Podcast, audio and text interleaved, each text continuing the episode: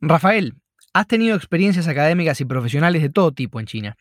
¿Qué consejo le darías al latinoamericano que quiere tener una carrera vinculada a China? Mira, si alguien tiene un interés no oportunista, o sea, no de buscar ahorita una transacción de corto plazo, aprovechando una ventana de tiempo particular en una industria por un contacto que tenga, sino que es alguien que en verdad eh, tome la oportunidad que representa China como un factor diferenciador en su carrera, como lo hiciste tú, como lo hice yo, la principal recomendación que haría es vivir en China por lo menos dos, tres años y aprender mandarín. Ni hao, ni hao. Hola, te saluda Nicolás de China Notes y quiero darte la bienvenida a El Rugido del Dragón, un podcast sobre las dinámicas de negocios y poder entre China y América Latina. En el episodio de hoy hablé con Rafael Valdés, director ejecutivo de Envision Energy para América Latina y el Caribe. Rafael es uno de los pioneros de los negocios China-América Latina y un hombre que conoce como pocos los desafíos y las oportunidades que el gigante asiático ofrece. Rafael habló sobre cómo es liderar las operaciones de una empresa china en América Latina, cuáles fueron los momentos más duros de su carrera y qué lecciones aprendió a lo largo del camino. Rafael, gracias por estar en el rugido del dragón. ¿Qué tal, Nicolás? Un gusto saludarte como siempre. Rafael, antes que nada, me gustaría preguntarte sobre cómo llegaste a ser el director para América Latina y el Caribe de Envision Energy. Envision Energy is here to solve these challenges.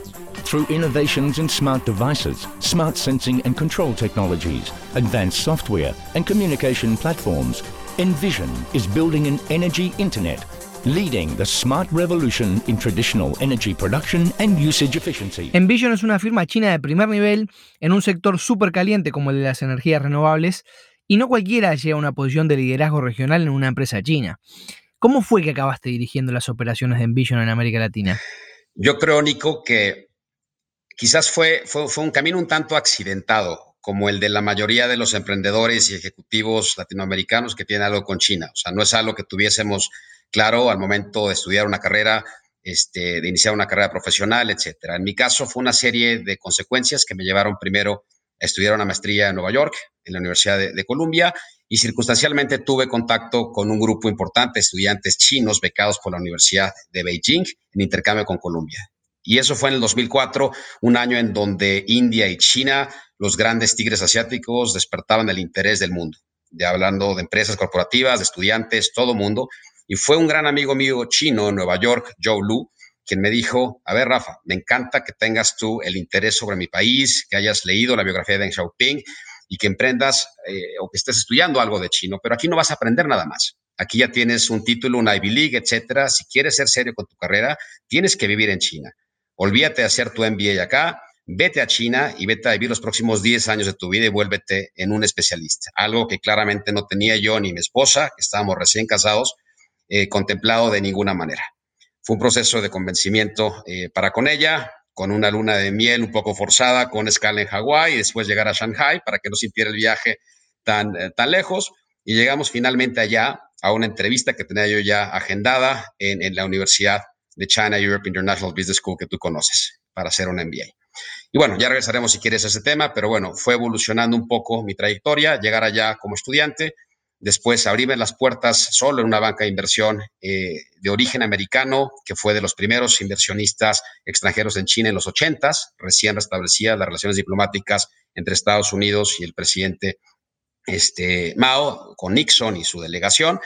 Y con ellos empecé a hacer un poco transacciones en aquella época eh, de empresas eh, multilatinas que buscaban ingresar al mercado chino vía la compra o fusión con alguna empresa local y tuve contacto ahí con algunos proyectos interesantes, con Grupo Bimbo, con Grupo Alfa, que fue un cliente, etcétera.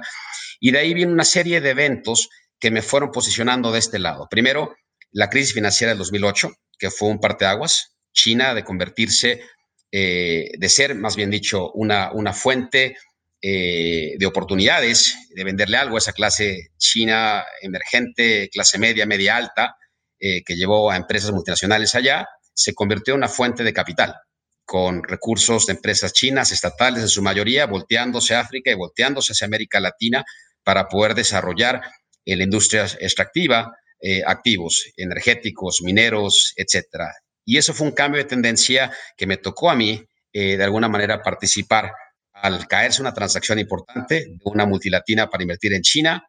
Se cayó ese deal por la situación de la crisis financiera y ahí fue donde surgió una oportunidad para mí con otros socios que tenía yo que ya vivían igual en China de independizarnos, de levantar una pequeña ronda de capital semilla y arrancar una empresa que tenía el nombre de Sino Latin Capital, que fue la primera banca de inversión de, personas latinoamericanas en Shanghai, especializada en América Latina, trayendo a ser los pioneros en esa movilización de capital hacia nuestra región acá. Esa aventura eh, tuvo dos, tres años muy intensos, no es fácil, aun cuando a nivel macro se entiende eh, la oportunidad que representa o que representaba China, a nivel transaccional es complicado cuando tienes de un lado una empresa china estatal y del otro lado tienes una empresa privada grande por cultura, por idioma, por distancia, por muchos factores.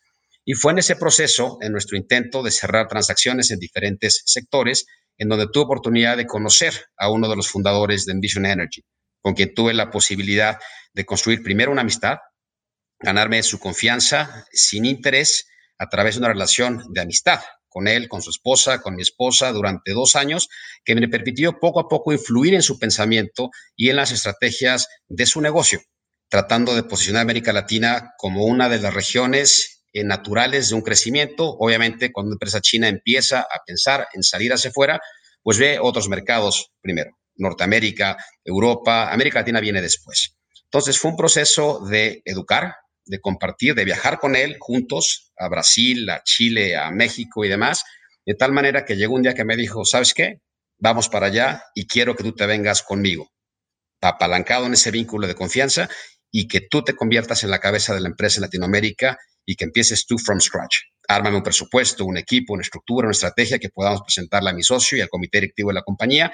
Y eso fue más o menos en el 2011 o 12 yo llevo ocho años desarrollando eso, con oficinas en tres países, con más de 100 personas en mi equipo y con proyectos ya en operación, en construcción y en desarrollo este, en, este sector de energías renovables. Impresionante, Rafael. Realmente una historia que inspira y mucho.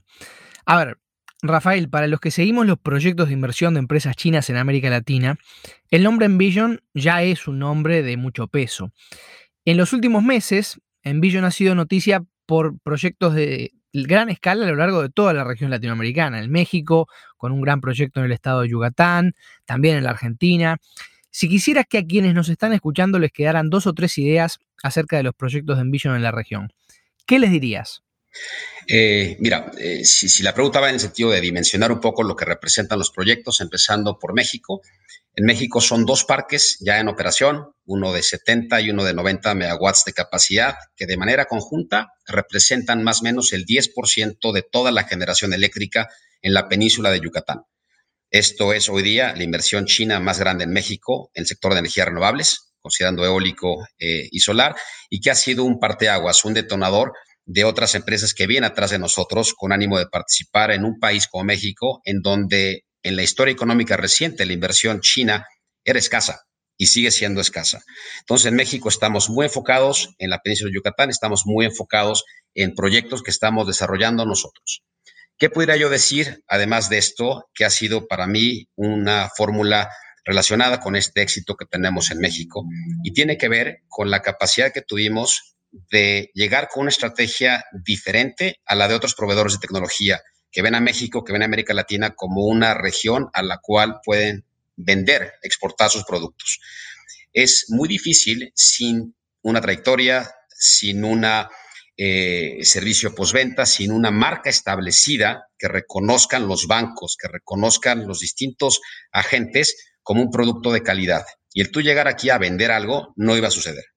Eh, en el sector energético en México, en las últimas dos décadas, se ha visto una presencia muy notable de empresas europeas, españolas, danesas, alemanas, que vienen de la mano de los bancos europeos, que tienen una participación muy fuerte en México. Entonces, yo venir aquí con una bandera de un tecnólogo chino sin experiencia, no iba a vender ni media turbina. Aquí llegamos con un socio local muy fuerte, apalancándonos en su capacidad local, en sus relaciones, y llegamos como inversionista. No llegamos a vender turbinas, llegamos a invertir en proyectos, a desarrollar con el socio mexicano proyectos y llevarlos desde una etapa temprana de desarrollo hasta un ready to build, cerrar financiamiento y teniendo un parque eólico como producto, no un aero como producto. Y eso nos permitió demostrar ante el gobierno, ante autoridades, ante los bancos, que veníamos como inversionistas con una capacidad económica y montando en paralelo toda unidad de servicio postventa, porque estos activos, pues tenemos el compromiso de operar los 20 años. Entonces sí fue un cambio distinto. Llegamos no a vender, llegamos a invertir.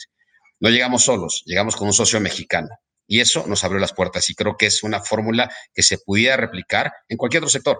Empresas de manufactura mexicanas que busquen oportunidades en el mercado de Estados Unidos, apalancándose en Tratado de Libre Comercio con Estados Unidos y con Canadá, en lugar de ver a la empresa china como una competencia, que la vean como una gran oportunidad, porque la empresa china no puede ir sola, los necesita a ellos, que vengan a México, inviertan juntos, etcétera, y que encuentren esas sinergias y complementariedades para poder posicionarse conjuntamente y no competir una con otra. Eso creo que podría llegar a ser una recomendación para quienes nos escuchan acá. Rafael, eh, no todas las veces tenemos la posibilidad de preguntarle a un representante de una empresa china sobre su experiencia haciendo negocios en América Latina. Lo que quisiera que nos contaras puntualmente es cómo ven los gobiernos latinoamericanos a las empresas chinas. Cuando te acercas a los líderes gubernamentales en la región, ¿qué reacción sueles encontrar? Porque, en definitiva, la presencia de las empresas chinas en la región es un fenómeno relativamente reciente, ¿no? ¿Cómo se vive desde adentro? Contanos un poco sobre eso. Mira, yo creo que es un fenómeno reciente, efectivamente, Nico, pero que ha cambiado mucho. Eh, hace ocho años o diez años eh, que empezaba yo con, esta aventura, pues el llegar acá con una tarjeta de presentación con caracteres chinos, pues te veían literal como, extraterrestre, ¿no? Y con una desconfianza total, porque para muchas de las empresas, en el caso de México particularmente, que han venido compitiendo históricamente con las empresas chinas, pues había un tema de desconfianza en la calidad, el producto, el servicio, etcétera. Había un estereotipo de lo chino es malo, es barato este, etcétera. Y romper esos estereotipos costó muchísimo trabajo y fue apalacado en relaciones eh, de nosotros, mías a nivel personal, de mis socios, etcétera, y no cambió esa mentalidad hasta que no llegamos acá con el chip de inversionista, poniendo recursos acá y cumpliendo con todos los requisitos que nos establecían los bancos en un project finance, que como tú sabes, son los financiamientos más complejos. Entonces fue un proceso de educar, de convencer, de persuadir, pero costó mucho trabajo. Hoy día una década después, pues ya claramente tenemos ejemplos de empresas chinas de primer nivel, de bancos chinos que están en la región, empresas, en el caso tecnológico como, Huawei, empresas o bancos chinos como ICBC, que es el banco más grande del mundo. Entonces, ya hoy creo que hay un entendimiento de la capacidad del posicionamiento de estas empresas chinas a nivel global, pero hace 8 o 10 años no era el caso todavía. Entonces, hemos ido poco a poco rompiendo esos estereotipos. Ahora, fácil no lo es porque seguimos todavía con diferencias de idioma, de cultura, este, de distancia que son muy notables y que yo los he sufrido en diferentes momentos. Te encuentras con situaciones que tú piensas que están resueltas y no lo están. Tú viviste en China al igual que yo. Y cuando una persona en China te dice que sí, no significa sí, no significa te entendí, significa te escuché. Y no te das cuenta sino uno o dos años después, cuando algo sucede, que efectivamente no te entendió. Y eso traducido en el día a día, cuando trabajas en equipos eh, de argentinos con China, por ejemplo, puede llegar a ser particularmente complicado, porque el entendimiento de un lado es tan complicado hacia el otro. Este, en fin, no, no estoy diciendo que son más difíciles los chinos que los argentinos o los uruguayos o los mexicanos, pero viéndolo desde el otro lado, puede llegar a ser bastante complejo. La conversación con Rafael venía dejando mucha tela para cortar, pero para traducir la historia de Rafael a lecciones concretas, le pregunté qué consejos tenía para emprendedores latinoamericanos que soñaban con triunfar en China y cuál había sido el momento más difícil de su tiempo en China? La respuesta después de la pausa.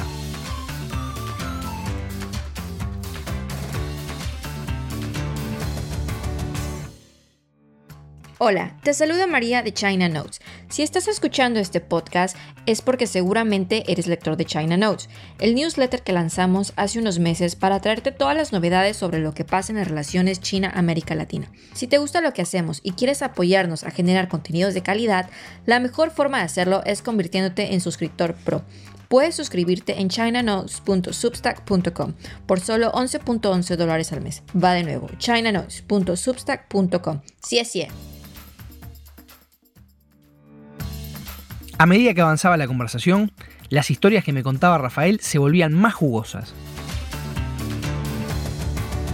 Rafael, has tenido experiencias académicas y profesionales de todo tipo en China.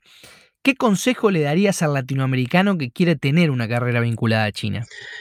Mira, si alguien tiene un interés no oportunista, o sea, no de buscar ahorita una transacción de corto plazo, aprovechando una ventana de tiempo particular en una industria por un contacto que tenga, sino que es alguien que en verdad eh, tome la oportunidad que representa China como un factor diferenciador en su carrera, como lo hiciste tú, como lo hice yo, la principal recomendación que haría es vivir en China por lo menos dos, tres años y aprender mandarín.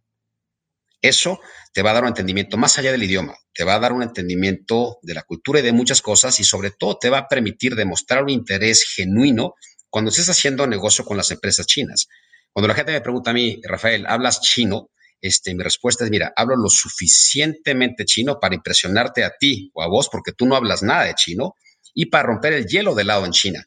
Porque el simple hecho de romper el hielo, el que el chino que esté de aquel lado intentando hacer negocios, asociarse o contratarme para algún tipo de servicios, el simple hecho que vea que es una persona que vivió, que estudió en la mejor escuela de negocios en Shanghai y que habla algo de mandarín, eso automáticamente en la escala de 1 a 10 de confianza ya me pone en el nivel 9 cosa que cualquier otra persona que va a una feria de cantón por primera vez en su vida y que con eso pretende posicionarse como un experto y traer un producto chino para acá, hace una diferencia importante. Entonces, mi recomendación sería eso, vivir un par de años en China, no haciendo negocios, aprendiendo el idioma, la cultura y enfocándose 100% a eso. Yo cometí el error de llegar allá a hacer un MBA y empezar a emprender proyectos, la Cámara de Comercio y otras cosas, y no le dediqué el tiempo suficiente para aprender y perfeccionar mi mandarín. Y mi nivel, pues sí, me abre puertas, genera confianza, pero no es suficiente para poder llevar a cabo una conversación fluida o tener ningún tipo de negocio sin la necesidad de un traductor. Y eso me quita potencialidad. Esa sería mi recomendación este, principal sobre ese tema. Rafael, déjame subir de la apuesta. Si tuvieras que destacar un momento difícil, desafiante de tu trayectoria en China, ¿cuál sería? Mira, yo creo que, y lo tocaba hace rato, un momento que para mí fue muy duro. Eh, yo me mudé a China en el 2004. Eh, empecé con el tema del MBA. En paralelo arranqué un portal. Este, empecé a trabajar en esta firma de banca de inversión, China Vest. Y venían las cosas avanzando muy bien ya hacia el 2008, ya en mi cuarto año allá, después de haber pasado por un proceso de aprendizaje, Shanghai, Shanglows, como, como muchos lo llamamos allá, altas y bajas, estaba yo ya posicionado en una de las principales bancas de inversión en Shanghai, como vicepresidente para América Latina con un mandato AAA de una empresa como Grupo Alfa, de las cinco empresas mexicanas más importantes y que tenía ya un posicionamiento global en diferentes sectores. Y yo era el banquero que tenía la empresa para asesorarlos en la compra de una empresa de carne procesada en el norte de China, que resultó de un año de evaluación, de, de una serie de análisis.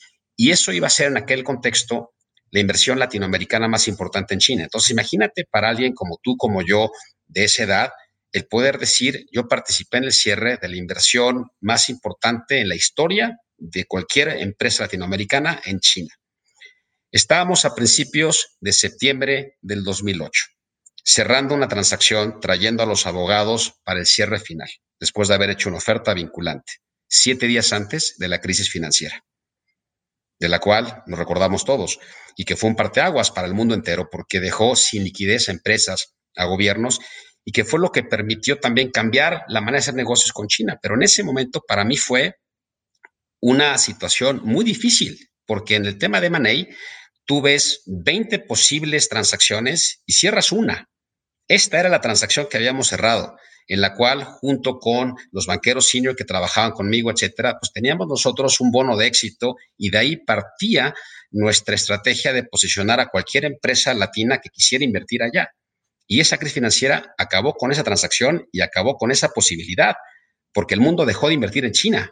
China se volteó a invertir en el mundo y empezó a mirar hacia América Latina. Entonces, fueron meses muy difíciles, este, de un baño de agua helada cuando la transacción se nos cae overnight y empezar desde cero.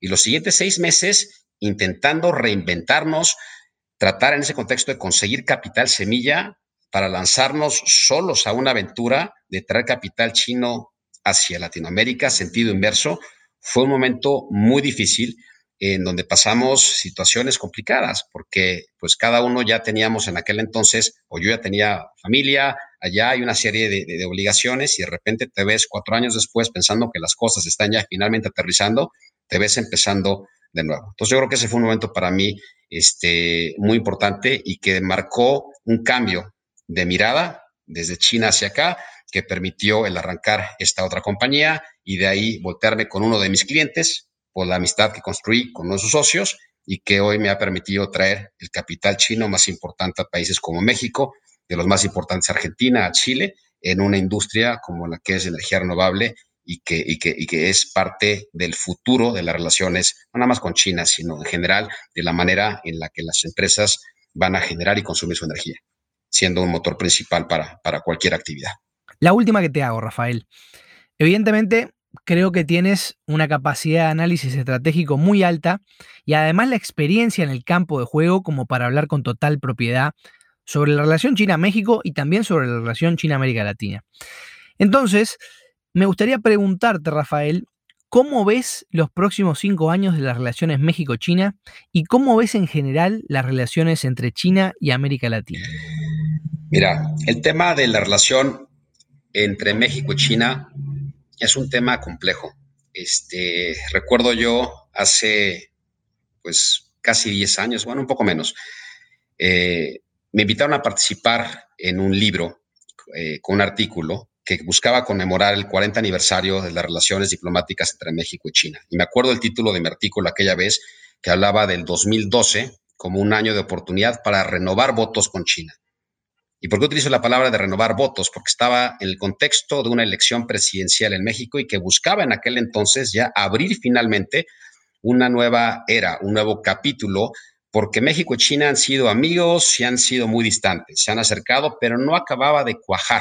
Y podemos hablar de momentos históricos desde el siglo XVI, ¿no? los 200 años de comercio con la nado de China, la nado de Filipinas, después un segundo momento a partir de la independencia de México y hasta los 70, en donde hubo un contacto prácticamente mínimo y que es en los 70 con el presidente Echeverría que se restablecen relaciones diplomáticas, que es el presidente mexicano quien logra dar ese voto de confianza que se traduce en un asiento en las Naciones Unidas para China. Entonces, de ser otra vez distantes, nos convertimos en mejores amigos y otra vez llega Fox a la presidencia de México con un ánimo eh, y con una identidad de ser México un país norteamericano, no tanto latinoamericano y, y no particularmente cercano a China y nos volvemos a alejar.